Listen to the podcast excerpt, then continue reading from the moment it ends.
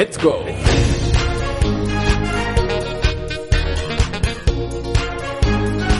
Hablamos de esquí.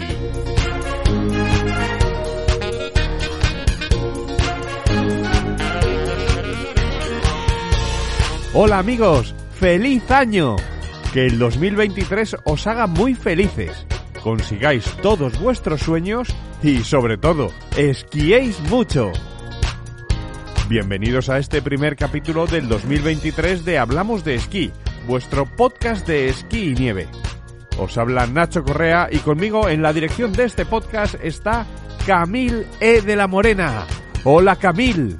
Hola a todos. Feliz 2023 amigos. Esta primera semana del año me gusta mucho porque aunque parece que ya se han acabado las celebraciones, todavía queda lo mejor, los reyes. Es verdad, esta noche llegan los reyes. Yo ya he visto que andaban por ahí porque los he visto en la cabalgata. Sí, lo tienen todo preparado para empezar a visitar todas nuestras casas cuando nos vayamos a dormir. Oye, ¿y los reyes tienen WhatsApp? Como WhatsApp, ¿a, a qué te refieres? Sí, que yo les mandé la carta a los reyes allá por finales de octubre, principios de noviembre. Pues sí que fuiste previsor. ya, pero es que si ahora les mando una carta no les va a llegar. Y por eso era que si tenían WhatsApp, a lo mejor les podía mandar un WhatsApp con peticiones de último momento. Pues la verdad es que no lo sé. ¿Y qué se te ha olvidado pedir? Bueno, no es que se me olvidara, es que se lo pedí a Papá Noel y ese gordo barbudo pasó de mí. ¿Y qué era? Pues nieve, nieve para hacer leer, nieve para el sistema central que todavía no ha abierto, nieve para toda la cordillera cantábrica, que por ejemplo Valgrande Pajares tiene un telecabina para estrenar, y nada. Nieve para Sierra Nevada, que da mucha tristeza verla con 30 kilómetros escasísimos. Nieve para Candanchú, nieve para Jabalambre y Valdelinares, nieve... Sí, sí, sí, sí, nieve para todo el mundo, lo entendemos. Sí, bueno, para todos menos para Vaqueira, que esos tienen siempre. Aunque, ojo, que sí que tienen, pero no es lo que era. Que Vaqueira de siempre es el paraíso del freeride, de las pistas anchas, de los espesores de escándalo. Y este año sí, tienen más que el resto, pero con muchos peros. Pues eso, que todos a mandar WhatsApps a los reyes. WhatsApps urgentes. Nada de pajes, que los pajes van a pie y tardan mucho en llegar a Oriente. Pero Nacho, sí están en nuestras ciudades, que lo has dicho tú antes. Las cabalgatas y eso. Ya, ya, pero no. WhatsApp y a pedir nieve, que hemos sido muy buenos.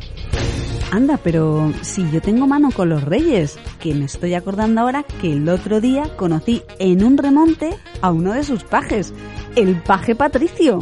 ¿El paje Patricio? No lo había oído nunca. Pues me explicó que utilizan una aplicación especial para trasladar todas las cartas que reciben de los niños y que automatizan el sistema para que los reyes puedan tener todos los regalos sin volverse locos. Claro, tiene lógica porque siempre he pensado que el almacén logístico de los reyes tiene que ser la leche.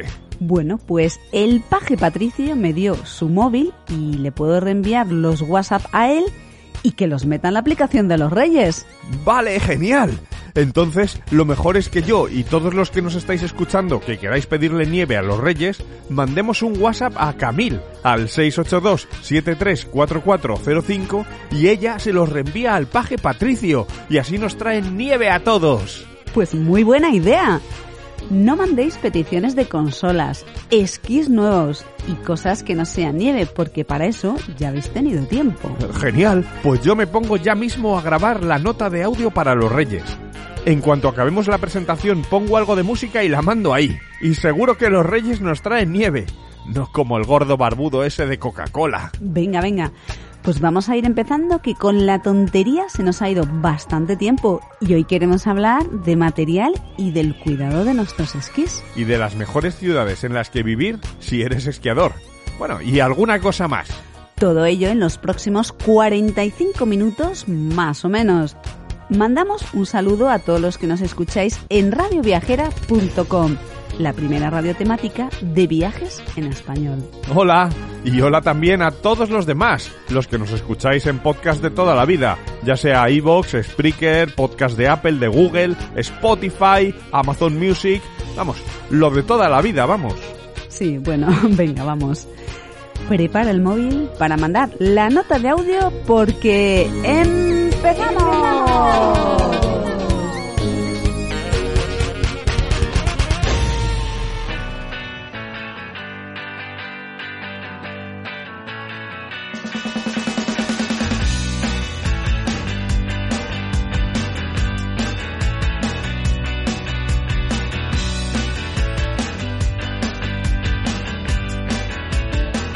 El tema que le vamos a plantear a nuestro esquí service de cabecera hoy es muy interesante para todos.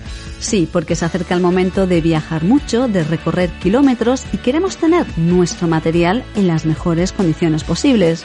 Eso es, seguro que hoy vamos a aprender muchas cosas, así que vamos a saludarle ya mismo. Héctor Julvez, director técnico del Club de Esquí Valle de Benasque, además de esquí service del equipo nacional durante varias temporadas. Hola Héctor, bienvenido a Hablamos de Esquí. Muy buenas tardes, Nacho Camil. Hola Héctor. Hoy queríamos plantearte un tema muy claro, pero que puede que la respuesta no sea tan sencilla. El tema es cómo debemos llevar nuestros esquís en el coche. Y no nos estamos refiriendo desde un punto de vista legal para evitar que te multe, porque entendemos que eso escapa de tu ámbito de conocimiento. Aunque seguro que nos puedes contar algo de eso también. Pues, eh, ostras, buena pregunta. Es, eh, es una pregunta eh, divertida también. Eh. Ah. Sí, trampa ya es también, pero es también una pregunta divertida. Es como la del otro programa, ah. que, aquella que me gustó tanto, ¿no? Pues esta también me gusta, también me gusta porque de hecho a mí me han multado por no llevar los esquís bien en el, en el coche. Eh, aunque bueno, pues eh, todo depende de los ojos que se miren y yo no voy a criticar a, las fuerzas de seguridad, ¿no? Porque para eso están, para, para controlarlos y que hagamos las cosas bien. Eh, la forma de llevar los esquís en el, en el coche hay varias maneras. yo, por ejemplo, la que más me gusta es en una funda, en un cofre en el techo. Ostras, pero eso tal, digo, sí, pero al final es la, la, más segura de llevar los esquís, la más cómoda y como mejor proteges los esquís. Eh, luego, pues el llevarlos muchas veces en, los coches actuales y así cuesta, no, no, es que sea difícil, es que cuesta encontrar portaesquís, cuesta encontrar vacas entonces eh, que vayan bien a los vehículos, entonces nos cuesta encontrar, ¿no? Entonces acabamos llevando en una bolsa los esquís dentro del coche, pero dentro del coche los tenemos que llevar sujetos, o sea, los tenemos que atar dentro del coche aunque los llevemos en una funda, porque la, la ley un poquito viene a decir eso, ¿no? Que toda carga que va dentro del vehículo tiene que ir bien sujeta. Entonces los esquís es carga al final y tienen que ir bien sujetos. Eh, luego ya eso es un poquito más o menos lo que dice la ley. Luego ya, pues la interpretación de la misma, pues puede ser que un guardia civil te pueda decir, no, no, pero es que los tienes, los, si los llevas atados con el cinturón de seguridad es suficiente. Y hay otro que te dirá, no, lo tienes que llevar aquí con unas cinchas y no se puede ni mover. Pero eso es, es una opción. Luego está la siguiente, ¿no? Que es eh, llevarlos eh, en la vaca del coche, que lo hemos llevado ahí toda la vida y así, pero yo por ejemplo esta es un poquito de la, la, que menos la que menos me gusta. Claro porque me imagino que les afectará el barrillo de la autovía a nuestros esquís o lo que tira el camión que circula delante de ti en la carretera no exactamente. Sobre todo sobre todo lo que no me gusta es por el hecho de que eh, todavía en, los, en, estos países que no estamos tan habituados al mundo de la nieve como son los países eh, del sur de Europa que pues o los españoles que somos muy así no en las carreteras en España la cantidad de sal que se echa en la carretera por el miedo a que haya hielo y tal, no sé qué, en vez de, en vez de concienciarnos de que en invierno hay que llevar ruedas de invierno, eh, de nieve, ruedas para, preparadas para la nieve, M más S y tal, no sé qué, que funcionen bien, prefieren llenar las carreteras y todas las cunetas de sal. ¿Qué pasa? Que eso, en cuanto llueve un poquito, en tal no sé qué, salta, los, los, los, los coches ya de por sí se ensucian. Pues esa suciedad para las suelas de los esquís y para los cantos de los esquís, incluso para las fijaciones, es lo peor que hay. Es lo peor que hay. Hace que en un viaje que podamos venir de Madrid, de Barcelona, de Valencia al Pirineo, se nos oxiden los esquís y si los dejamos esa noche, puede ser incluso que al día siguiente digamos, ostras, ¿qué le pasa a estos esquís que ni funcionan? Pero no solamente eso, porque si, si no le va la escúrsula del esquí, imaginaros esto con, con las fijaciones la fijación que es un elemento de seguridad que se, que no se, que se desbloquee de, demasiado fácilmente o que se haya roto el bloqueo. Eh, ostras, eh, dices, no, pero eso ha pasado. Digo, sí, Yo conozco gente que ha pasado, o sea, muy poquitas veces, sí, pero pasa, ¿no? Es como, como esto de la pandemia, del COVID. Eh, va a haber una pandemia mundial. A la venga, hombre, ¿qué, ser ¿qué dices? Pues mira, tuvimos una, ¿no? Pues esto es exactamente lo mismo. Entonces, eh, habías comentado que si lo llevamos en la vaca, habría que meterlos dentro de una funda, has comentado, ¿no? Yo, si se puede llevar dentro de una funda, mucho mejor, porque todo ese salitre de la carretera, toda esa humedad, todo ese agua, todo ese barro, eh, hace que, eh, que no afecte casi o nada a los esquís. Y luego una cosita, perdón, quería decir. Si los esquís los llevamos en la vaca del coche sin funda, por favor, las espátulas de los esquís hacia detrás. Ah, importante. importante. Importante porque al final la, la, aerodinámica. de los esquís dice, bueno, pero, pero, son los esquís, sí, pero las espátulas son mucho más altas y hacen que se abran y, y, y verlo, ¿eh? o sea, es una cosa que si vais por la autovía o la autopista, muchas veces de viaje en invierno, fijaros en lo que hacen los esquís de otros de que van en otros coches cuando llevan las espátulas hacia adelante. Cómo se empiezan a abrir, abrir, abrir, pues tú imagínate los esquís esos, un viaje de 3, 4, 5 horas, abriendo, cerrándose, abriendo, cerrándose, llegan los esquís que dicen, tíos, me habéis hecho esquiar dos semanas seguidas sin parar. O sea, entonces han sufrido un desgaste extra que, que, que sin, sin, querer, por llevarlos en el coche, en vez de ponerlos las espátulas mirando hacia detrás, por llevar con las espátulas hacia adelante. Pero bueno, antes has dicho que tú lo que recomiendas es, vamos, todo. La funda y los cofres. ¿Esto es lo ideal? Esto es lo, esto es lo ideal. Lo ideal porque va a hacer que eh, el esquí sufra menos, que lo puedas llevar con mucha más seguridad y más comodidad y luego que el coche sea mucho más aerodinámico y gaste menos.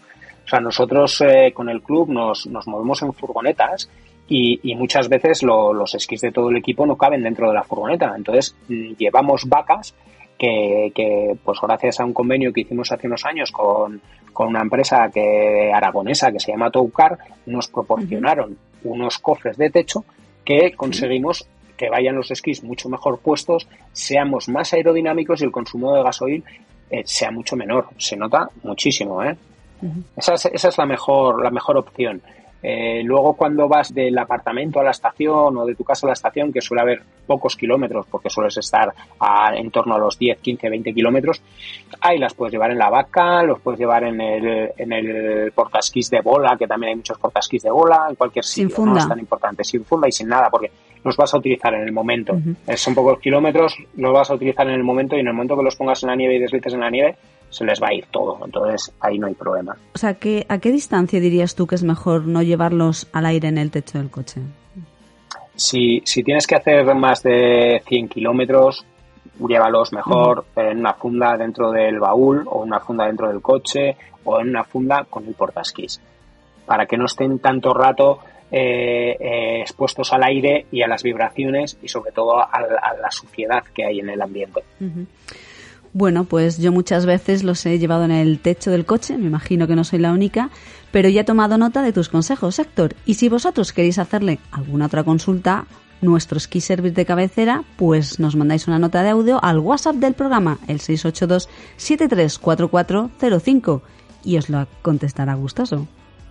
Muchas gracias. Héctor Julvez, director técnico del Club de Esquí Valle de Benasque, además de Ski Service del equipo nacional durante varias temporadas. Te esperamos con más temas como este para que cuidemos bien nuestro material, nos dure más y lo disfrutemos más tiempo y a tope. Me alegro. Muchísimas gracias, Nacho Camil. Que tengáis una buena semana. Hasta otra, Héctor.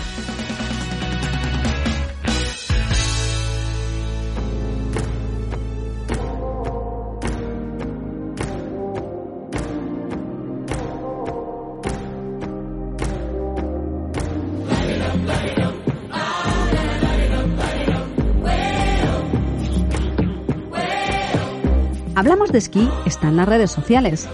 Hablamos de esquí está en Instagram. Hablamos de esquí está en Twitter. Hablamos de esquí está en Facebook. Sigue Hablamos de esquí en las redes sociales. Busca Hablamos de esquí en Instagram, Twitter y Facebook, así como se escribe. Hablamos de esquí. Esquí escrito en castellano. E-S-Q-U-I. Nos vemos en las redes.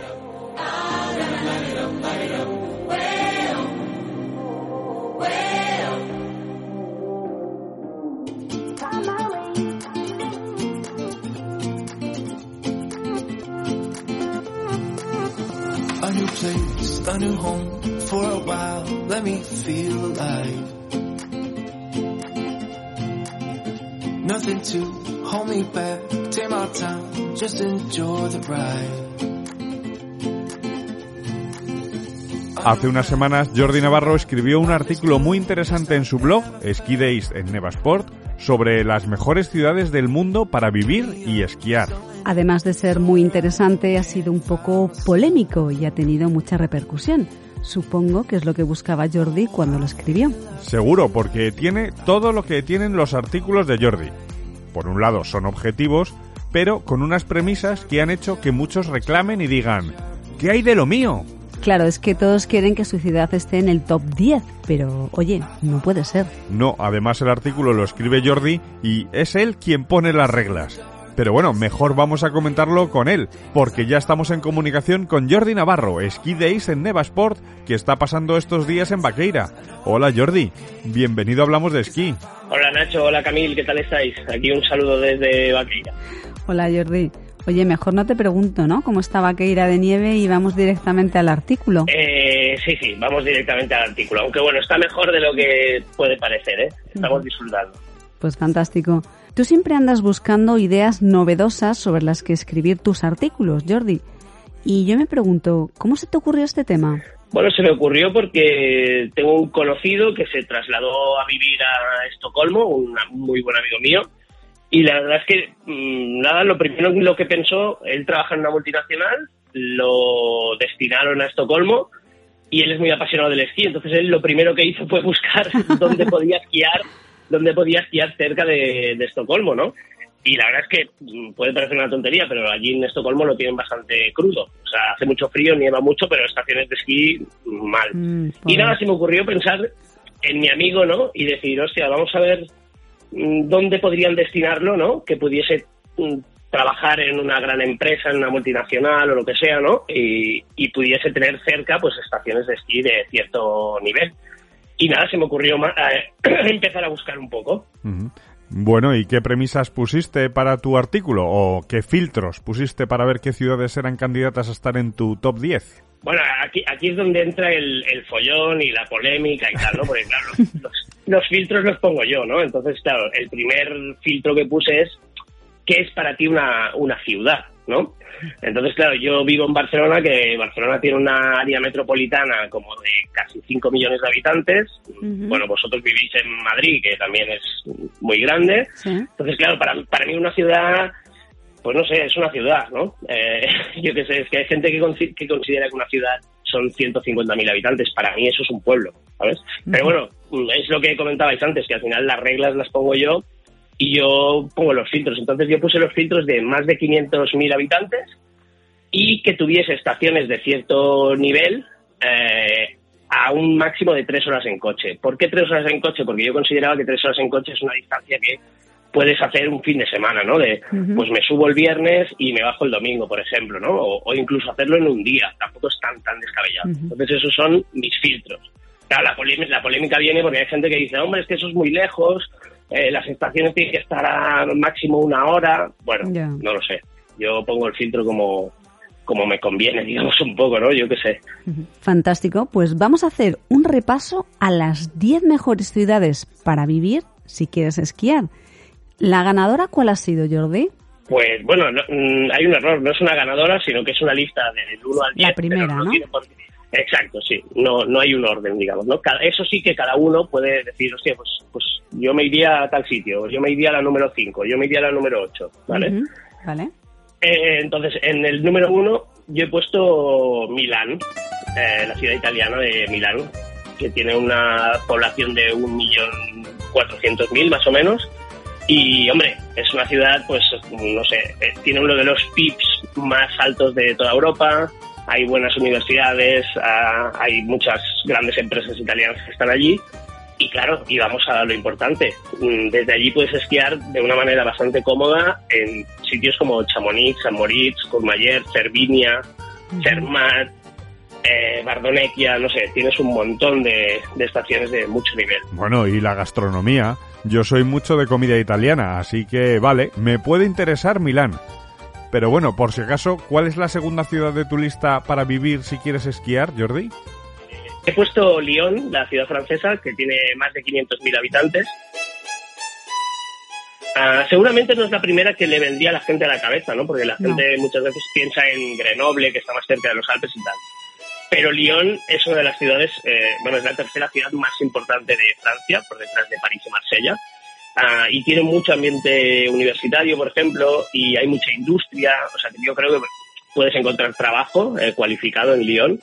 Y bueno, a, menos de tres horas tienes eh, los Alpes franceses en, toda su extensión. O sea, Alpes Web, los dos Alpes, Meribel, Courchevel, Val Thorens, Val d'Isère, Tignes. Yo creo que de todas las de la lista probablemente sea la que más kilómetros de pistas tienes eh, cerca de, la ciudad. Pues mira, en relación a Lyon, yo recuerdo que una vez para ir a los Alpes había nevado tanto en la carretera que no pudimos llegar y tuvimos que hacer una noche en Lyon antes de continuar hacia los Tres Valles. Y sí, efectivamente, Lyon está muy bien. Y la gastronomía francesa no está nada mal. Quesos, crepes, mm, me vale, me vale. Fondí, exacto. Bueno, la tercera ciudad para vivir, si quieres esquiar, Jordi, ¿cuál es? ¿También es europea? No, la tercera es eh, Salt Lake City, en, Utah, en Estados Unidos, que tiene una, una población de 1.200.000 habitantes, más o menos, y es la capital de Utah. Ah, yo he estado en esa ciudad y os garantizo que es impresionante, porque es, es estar en una ciudad como Barcelona, pero rodeada de montañas y literalmente mm, tienes estaciones de esquí de nivel muy top mundial, como Alta, Snowbird, eh, Bear Valley, The Canyons, eh, un montón de estaciones con la mejor nieve del mundo y literalmente estás a media hora de esas estaciones. Es una pasada. Y si la gente busca fotos de la ciudad, lo verá que es súper evidente que estás en la ciudad, en la gran ciudad, y estás rodeado de montañas. Qué chulo. Sí, Salt Lake City tenía que estar en este ranking, desde luego. Y además, a nivel de gastronomía, los americanos no son lo mejor, pero unas hamburguesas o unas costillas me valen, me valen. Y Jordi, ¿qué más ciudades están en el ranking? A ver. Eh, pues mira, en el número 4 he puesto una competidora de Milán, que es Turín, que está bastante cerca. Mm, no llega al millón de habitantes, Ah, pero bueno, también es una ciudad muy rica, digamos, a nivel, eh, bueno, a nivel económico es, tiene grandes empresas, eh, es una locomotora económica de, Italia. Ah, pero es que claro, tienes muy cerca, puedes esquiar pues más o menos en las mismas, más o menos en las mismas que Milán. Pues tienes Cervinia, Zermatt, Courmayeur, Sestrier, eh, y luego puedes saltar al lado francés y esquiar en Chamonix, en La Graf, en los Dos Alpes, en los Tres Valles, en Verbier, en Suiza. Está muy, muy bien situada. Aparte que es muy bonita. Milán, Turín. Bueno, se ve que lo italiano se lleva para esquiar y para vivir. Y yo ya he dicho que la comida italiana me va, me va. Así que perfecto. Aunque casi prefiero al Milan que a la Juventus. No sé, ¿eh? no sé.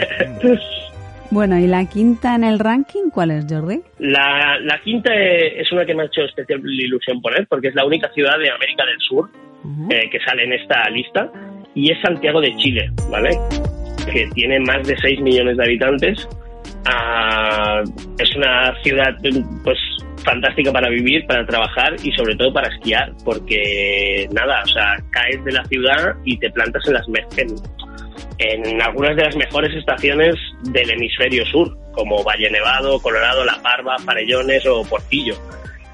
no sé, yo creo que es la más, la que tiene más población de esta lista, diría. Y no sé, hace como ilusión, ¿no? Porque, bueno, te puedes ir al hemisferio sur y también poder trabajar y vivir en una ciudad que esté cerca de, de la montaña. Lo bueno de Santiago es que al estar en el hemisferio sur esquías en agosto. Lo malo es que es Navidad en verano y se me hace raro.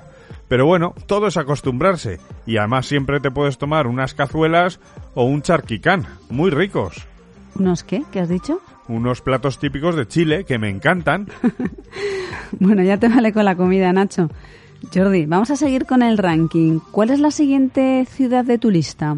La, siguiente es Denver, que es la, la capital de Colorado que tiene, bueno, ya sabéis que las ciudades americanas son muy como horizontales, ¿no? Entonces bueno, la ciudad tiene 700.000 habitantes, pero nada, la área metropolitana tiene casi 3 millones de habitantes, ¿vale?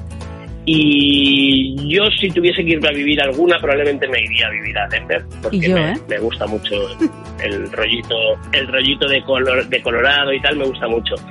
Y es una ciudad que pensar que son casi 3 millones de habitantes, pero la ciudad en sí misma está situada a 1.600 metros de altura. O sea, hace, hace, un, hace un frío del carajo, nieva mm, constantemente y te coges una autopista eh, la I-77 creo que es, que es la clásica, y con eso en Palmas y puedes irte a esquiar pues, a sitios tan míticos como eh, Keystone, Breckenridge, Vale, Beaver Creek, todo eso a menos de dos horas en coche. Yo creo que es una, una auténtica maravilla. Qué guapo. Denver es otro clásico. No sabía yo que estaba tan alta. Qué curioso. De gastronomía además andan igual que Salt Lake City, pero con menos sal y más nuggets. Bueno, vamos a pasar un poco de Nacho, que está muy graciosito. Ignóralo y vamos con la siguiente ciudad. Pues mira, la siguiente es una que es curiosa porque es eh, Múnich, eh, la ciudad de Múnich en, Alemania, que tiene más de un millón y medio de habitantes. Entonces esta, esta me pareció curiosa ponerla porque es una ciudad que obviamente no hace falta decir que pues, hay un montón de empresas, opciones de trabajos, eh, universidades, yo creo que es, un, es, bueno, a nivel económico es un buen sitio para ir a, a buscarte la vida allí, digamos.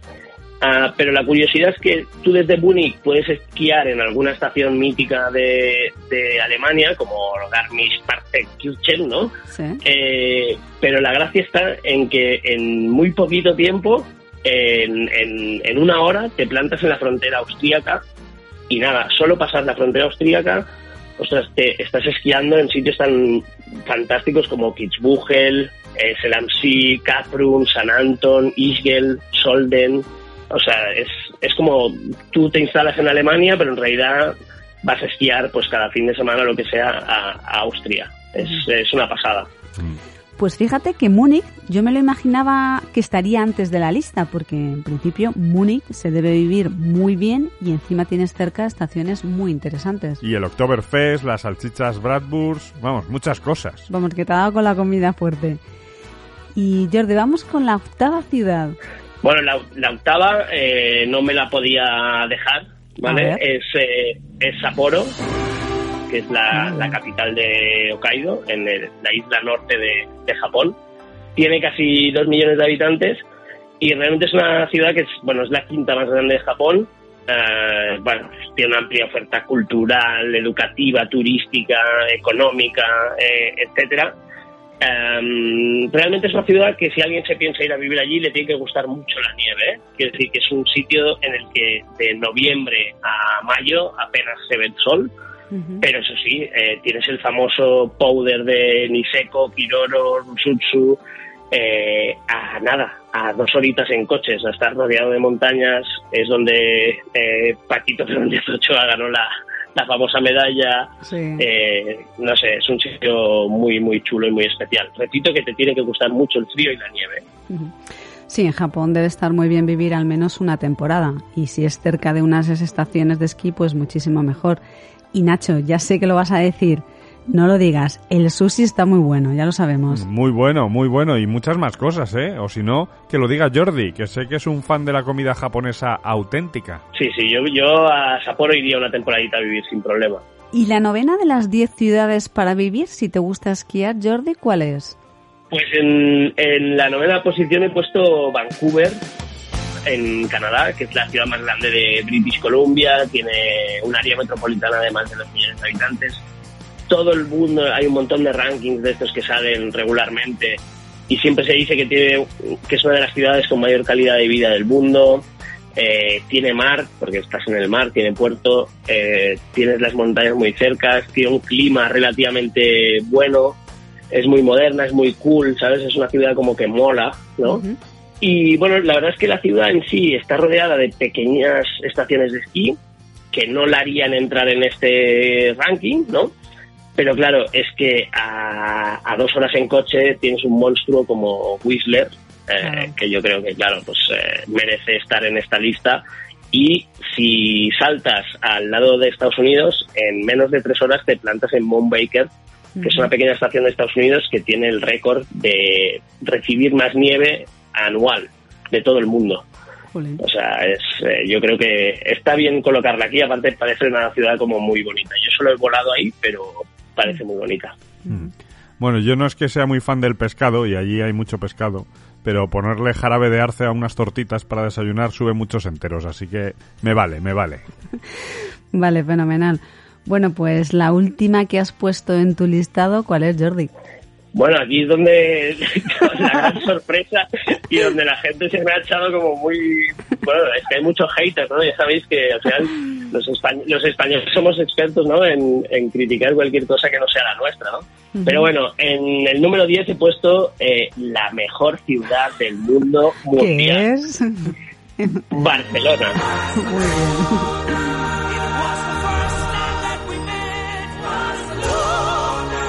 Sí, sí. Bueno, Barcelona tiene, eso que os comentaba antes, tiene un millón setecientos mil habitantes más o menos, pero el área metropolitana llega casi a cinco millones. Entonces, bueno, es una ciudad, pues no sé, todo el mundo más o menos que nos esté escuchando la conoce, es moderna, tiene empresas, está cerca de Europa, tiene mar. Mm. Eh, bueno, no sé, yo creo que es una ciudad suficientemente atractiva como para que alguien pueda venir a vivir y sentirse a gusto y cómodo y tal, por no hablar de la gastronomía, que al final es gastronomía mediterránea y no sé, tienes de los mejores restaurantes del mundo están en, en Barcelona o cerca de Barcelona. Y claro, eh, si tú haces ese radio eh, de tres horas en coche, pues amigos, tú puedes estar en Barcelona, delante del mar, en el Mediterráneo, pero en menos de tres horas puedes estar esquiando en Gran Valira, en Paladinsal, en Masella Molina, eh, bueno, y luego pues en otras estaciones más pequeñas, ¿no? Como Baiter, Nuria, Fontromeu, que igual no la no harían que Barcelona entrase en esa lista. Pero yo creo que el hecho de tener, por ejemplo, Gran Valira a menos de tres horas eh, es un puntazo y es algo súper, súper positivo. Pensar que Gran Valira está en el top 5 de estaciones del mundo que más forfets venden, ¿eh? O sea, a veces tenemos Gran Valida tan cerca que no somos conscientes de lo que realmente es. Y es un, es un pepino marino de, estación de esquí. Mm. Entonces, bueno, yo creo que Barcelona es una buena candidata para estar en, en esta lista. Mm. Pues no te puedo llevar la contraria, Jordi. En Barcelona se vive muy bien y lo de tomar canelones el día 26 de diciembre siempre me ha dado mucha envidia. Jordi, hay varias ciudades que no han pasado el corte y en los comentarios del artículo te las reclaman mucho, que son el caso de Zaragoza, Grenoble, Innsbruck, Ginebra. Sí, la verdad es que sí. Bueno, está guay, ¿eh? Pensar que el artículo ha tenido 107 comentarios. Hola. Son una animalada absoluta. Yo, yo mm, os aseguro que he contestado a todos los comentarios, a todos, ¿vale? Eh, pero ha tenido un montón de un montón de comentarios. Y sí, pues por ejemplo, Innsbruck ha salido recurrentemente, pero es que Innsbruck, mm, yo he estado en Innsbruck y, Innsbruck me parece un pueblo precioso. no sé cómo decirlo. Me parece precioso y realmente sí que tienes las estaciones de esquí allí a tocar de, de bueno, del pueblo, de la ciudad, cada uno como lo llame. Pero para mí no es una gran ciudad. ¿no? Yo, yo eh, acordaros que yo me pongo en la piel de ese amigo mío que trabaja en una multinacional y que lo y que lo destinan a no sé dónde, ¿no? Entonces no, no, no creo que Innsbruck sea un, un polo económico europeo mundial, ¿no? Entonces, bueno, pues fantástico, que seguro que se vive fantásticamente ¿eh? en Innsbruck, pero bueno, pero no. Seguro. Y luego está el, el caso de Zaragoza, que hay mucho, hay mucho, hay mucho fan de Zaragoza. sí a ver, tiene sentido ¿eh? que lo hayan colocado porque Zaragoza tiene más de 500.000 habitantes eh, y realmente tiene, pues hombre, vamos a ver, tiene Formigal a menos de tres horas, tiene Cerler, tiene eh, Astún, Candanchú. Eh, si alargamos un poco más esa franja de las tres horas, pues te puedes ir a Vaqueira o te puedes ir a Andorra, o sea, está bien situada. Pero yo repito, yo no creo que un, una persona que busque un trabajo no lo sé, no sé, no sé cómo llamarlo, ¿no? Pues piense en Zaragoza como su destino para, para vivir. Una multinacional, ¿no? Sí, sí, exacto, sí, o en una universidad de renombre, ¿sabes? No lo sé, no lo sé, ¿eh? Eh, pero bueno, que para adelante con Zaragoza, ¿eh? que a mí me encanta y no, no tengo ningún problema con Zaragoza. Pues yo me quedo con Donosti o con Huesca, capital mundial. Estoy en Huesca, la capital mundial. Muchas gracias por este artículo tan divertido e interesante para pensar un poco en dónde nos gustaría vivir. Jordi Navarro, Ski Days en Neva Sport. Muchas gracias y a seguir sacando artículos como este. Sí, sí, yo voy pensando en artículos de este tipo y bueno, y me gusta crear así un poco de polémica y debate, o sea que bueno, sí, sí, yo siempre voy colgando cosas así un poco entretenidas y diferentes de vez en cuando. Divertidas, sí. Pues muchas gracias, Jordi. Oye, y hablamos pronto, que tenemos pendiente que nos cuentes cosas de tu viaje a Lake Tahoe. Sí, sí, bueno, eh, espero que me llaméis allí y conectemos desde allí, ¿no? Claro que sí. Ya le comentaré a Nacho qué tal es la gastronomía, que lo veo que, es lo que más te interesa. A ver, a ver, a ver qué tenéis por ahí. Un lago, no sé yo, ¿eh? Típica la gamba de Lake Tahoe, ¿sabes? La gamba roja. Tú guárdanos un hueco para contactar contigo, Jordi. Adiós, adiós un saludo.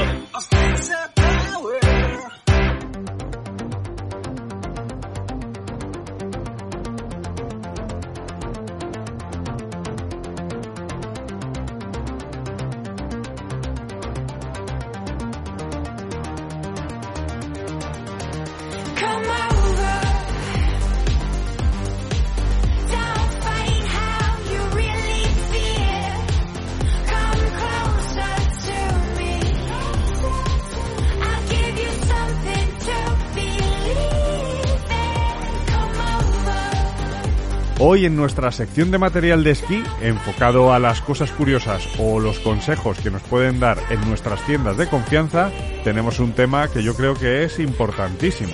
En parte porque es un tema sobre el que hay muchos mitos y cosas que no quedan claras. Hoy vamos a hablar con Gerard Sol de DAFI Barcelona, ni más ni menos que de los esquís de niños y los esquís de mujer. Hola Gerard, bienvenido a Hablamos de Esquí. ¿Qué tal? Buenas noches. ¿Cómo estás Nacho? ¿Cómo estás Camil? Hola Gerard, pues fenomenal. La verdad es que este tema es un poco amplio y no sé muy bien por dónde empezar, pero bueno, quizá nos podrías contar por qué consideras que este tema es tan importante. Pues mira, básicamente eh, lo primero de todo es la seguridad. O sea, hemos de ser conscientes de que los esquís de niño llevan una fijación más pequeña, porque las botas de niño, su, su, morfología, su carcasa es más pequeña que las de adultos. Entonces, cuando intentamos poner una fijación de adulto en una fijación de niño, esa fijación no es segura al 100% porque va demasiado abierta. Perdón, una bota de adulto, ¿no? ¿Quieres decir? Exacto, sí, me refiero a una bota de adulto en una fijación de niño. Ese es el primer aspecto la seguridad, que para mí eso es, eh, yo como tienda, pues clave, o sea, vamos, es cruz y raya, no. Y el segundo motivo es la lógica. Eh, las los esquís de niño solo hacen tres tipos de esquís en niño. Los básicos, que podríamos decir que casi no tiene estructura, que son, pues, no es un inyectado como los de antiguamente, pero podríamos decir que es un esquí sin estructura, un esquí básico, un esquí muy simple, muy, muy bonito, que tiene los colores, ojo, ahí está el problema de mucha gente, que van pintados como los esquís de Copa del Mundo o con los esquís de tope de gama de adultos, pero no tienen nada que ver, simplemente es como el juguete que le compras al niño y es el Ferrari de Fernando Alonso, pues un juguete, es un coche de, plástico, no tiene que ver con el, pero se parece, pues es un poquito lo mismo, ¿no? Entonces, esos tipos de esquís están pensados para niños, que pesan 30 eh, kilos, 20 kilos, 40 eh, kilos, que esquían, los niños no esquían como un adulto por flexión y extensión, esquían por gravedad, simplemente ellos hacen fuerza. Por eso a veces vemos el típico niño que baja a toda pastilla y llega a la cola del remonte y en un zigzag, en dos giros cortos se ha parado. Esto lo hace un adulto y hace ahí una, una, que se los lleva a todos por delante. Eso es. Porque el adulto tiene inercia, tiene peso, lleva una velocidad que no puede parar. El niño, como no pesa, para cuando quiere y como quiere. Eso no es que mi hijo es muy bueno y mira, mira cómo. No, son todos los niños así. A la que un niño esquía un poquito, les es fácil controlar la velocidad porque no pesan nada. Entonces, siguiendo lo que decíamos de los esquís de niños, hay tres tipos de construcciones. La básica, que es esta, los esquís ya que tienen estructura, la básica estamos hablando de esquís entre 150 y 190 euros, más o menos, básicamente. Todos los fabricantes valen por el estilo. Los que ya tienen estructura, que ya tienen caja de torsión, como un esquí de adulto, esto ya son para niños que ya suben cada fin de semana o que están en un club, que ya esquían. Yo siempre pongo el ejemplo de niños que esquían como un adulto, que te pueden seguir a ti en todas las pistas, detrás tuyo, pero siguen siendo niños. Entonces estos niños ya tienen un esquí con un poquito más de estructura, con un poquito más de cuerpo, que funcionan mejor para la velocidad que están cogiendo y ya tienen un poquito más de agarre y empiezan a carvear y empiezan a conducir un poquito sobre el canto.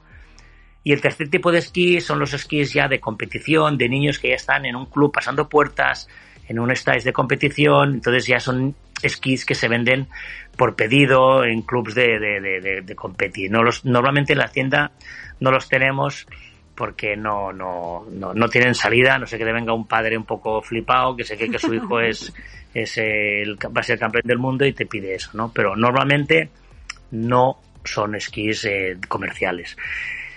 ¿Por qué? Eh, ¿Cuál es el error de muchísima gente? Nada, como mi mujer, por lo poco que esquía, va, pues le pongo un esquí de niño que es baratito y así ya va.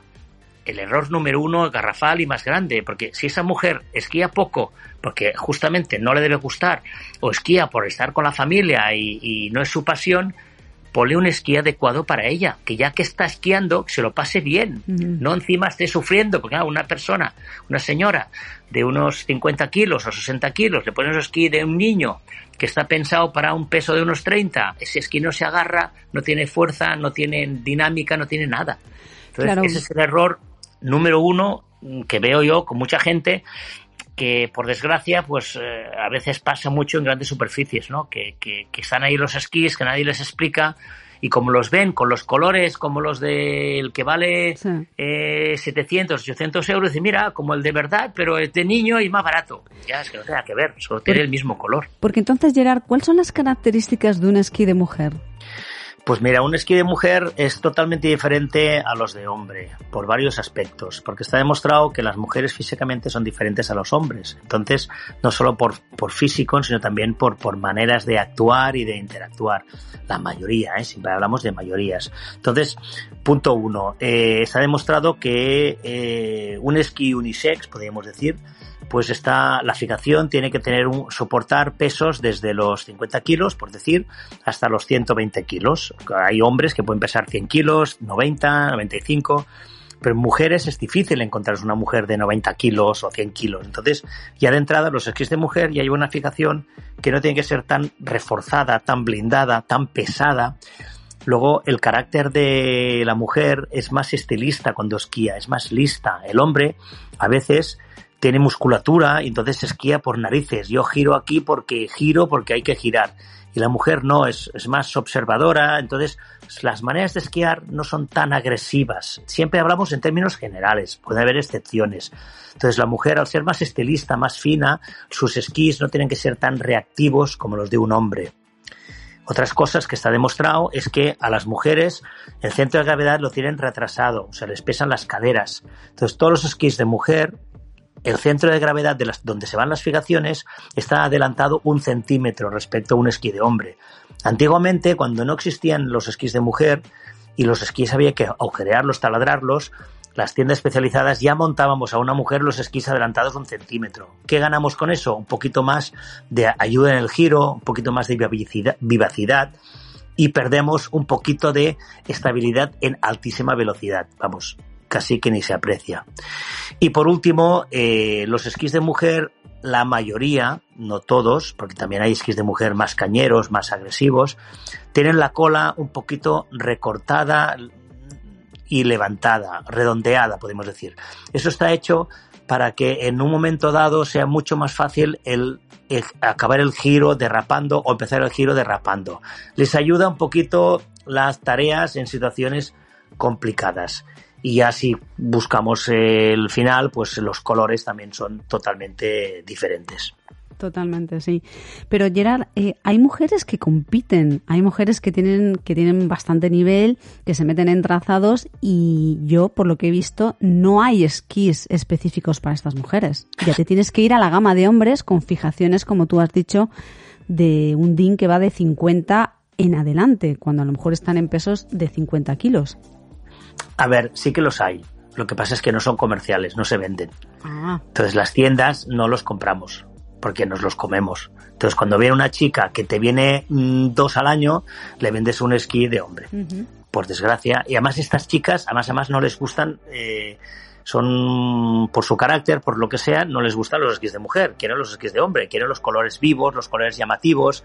No, y que son eh, blandos. El esquí, a lo mejor, de mujer es blando para ellas. Sí, pero existen, ¿eh? Todos los fabricantes tienen una gama de slalom, una gama racing, eh, lo, hay. Pero las tiendas, al final, eh, como nos jugamos los dinerillos y compramos siempre un año antes, al final vamos a lo seguro. Y a no ser que tenga una clienta que te lo encargue y tal, acabas vendiéndole uno de, de, hombre. Pero bueno, hay un esquí, por ejemplo, que yo he vendido muy bien, es el Elan de slalom.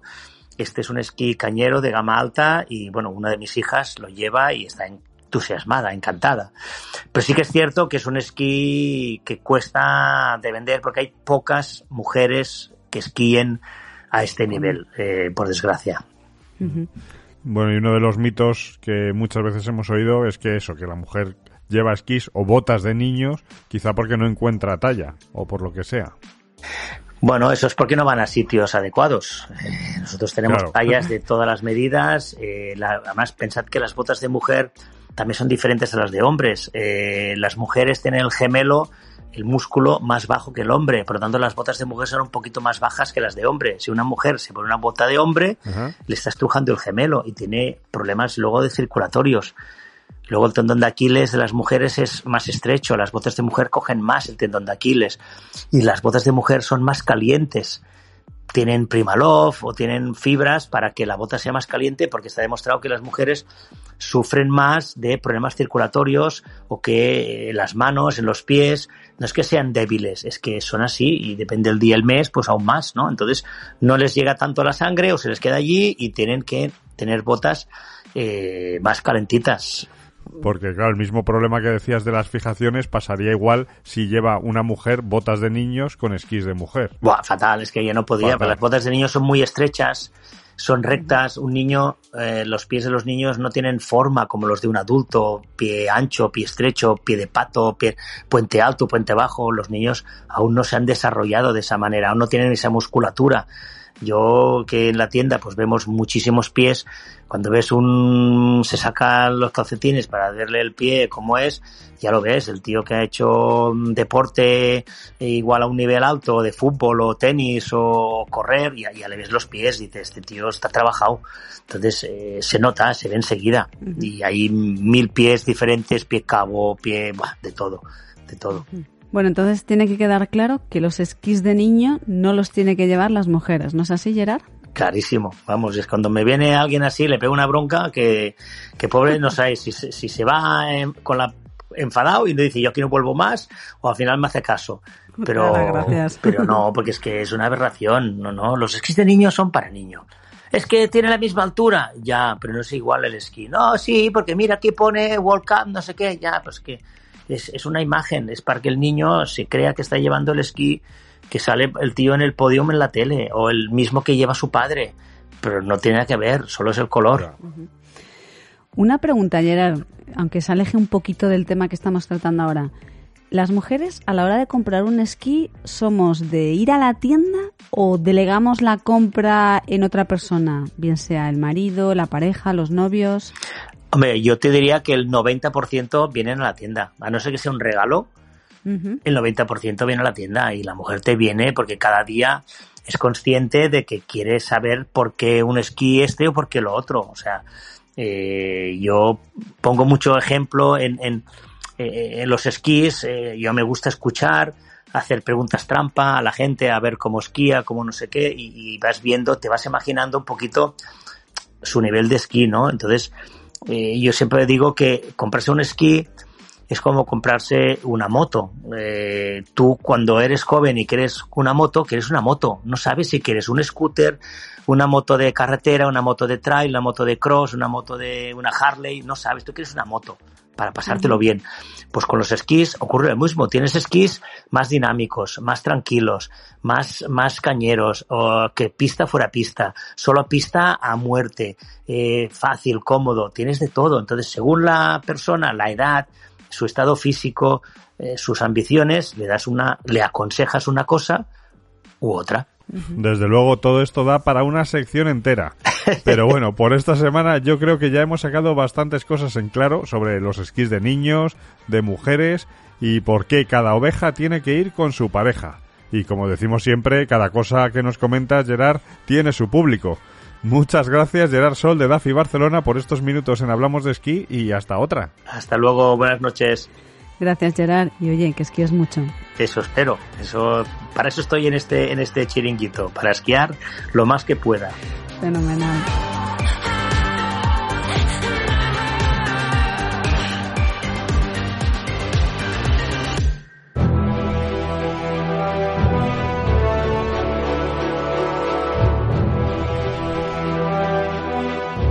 Con esto llegamos al final de este programa de Hablamos de Esquí, el primero del 2023 y el séptimo de esta séptima temporada. Programa de la Noche de Reyes. Esperamos que mañana os encontréis todo lo que habéis pedido, pero especialmente nieve. Mucha nieve para todos, para todas las estaciones. Filomena no, nieve en su sitio. Eso.